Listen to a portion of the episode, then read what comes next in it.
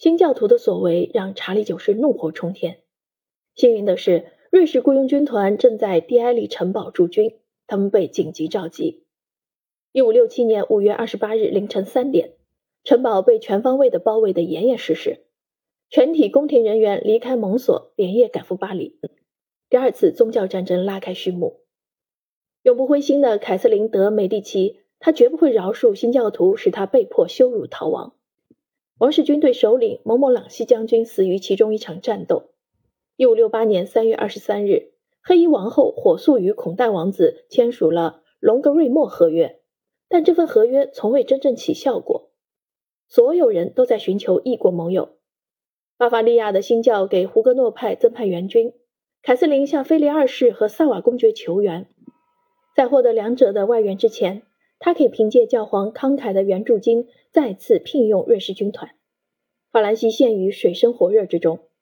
凯瑟琳任命他最宠爱的儿子亨利及安茹公爵为摄政官，以顶替蒙莫朗西将军的职位空缺。这一年，亨利十六岁。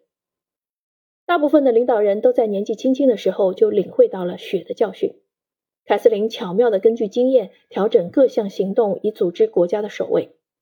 一五六九年三月，在雅尔纳克和一五六九年十月与蒙孔图的军事胜利，都凸显了他的儿子这个优秀的军事家的才能。一五七零年八月八日的圣日耳曼敕令，标志了第三次宗教战争的结束。新教徒有史以来第一次获得可供避难的安全场所。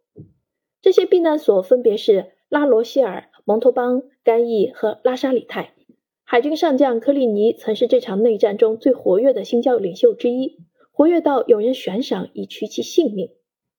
一直寻求缓和局面的凯瑟琳决定一笔勾销科利尼的领导错误，使其重回议会。这是令人震惊的消息，却特别明智。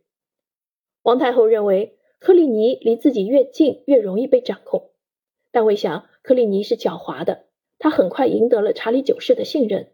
而这将在未来导致他的失败。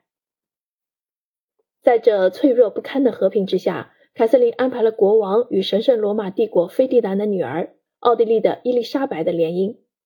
查理九世现在二十岁了，他身材高大，很瘦，相貌英俊，但和他的兄长一样患有结核病。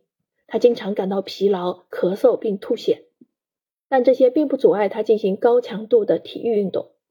与所有瓦鲁娃家族的人一样，他喜好狩猎。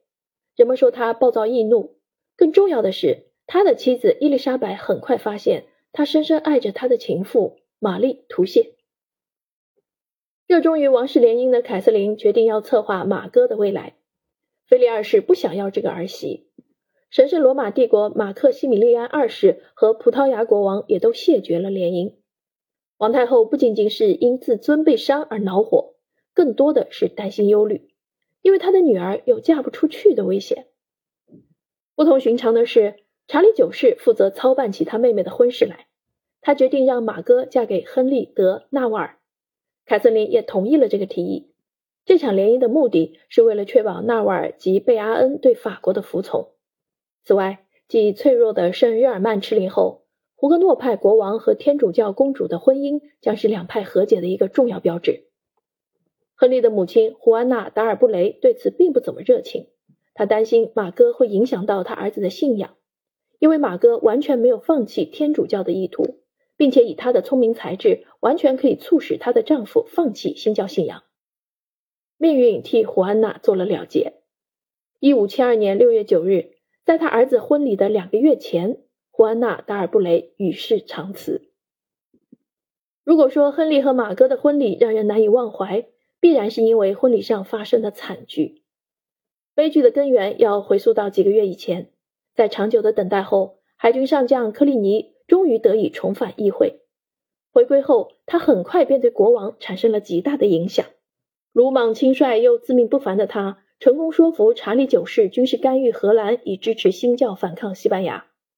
国王认为，面对拥有一切权力的母亲及在战争中屡获奇功的弟弟。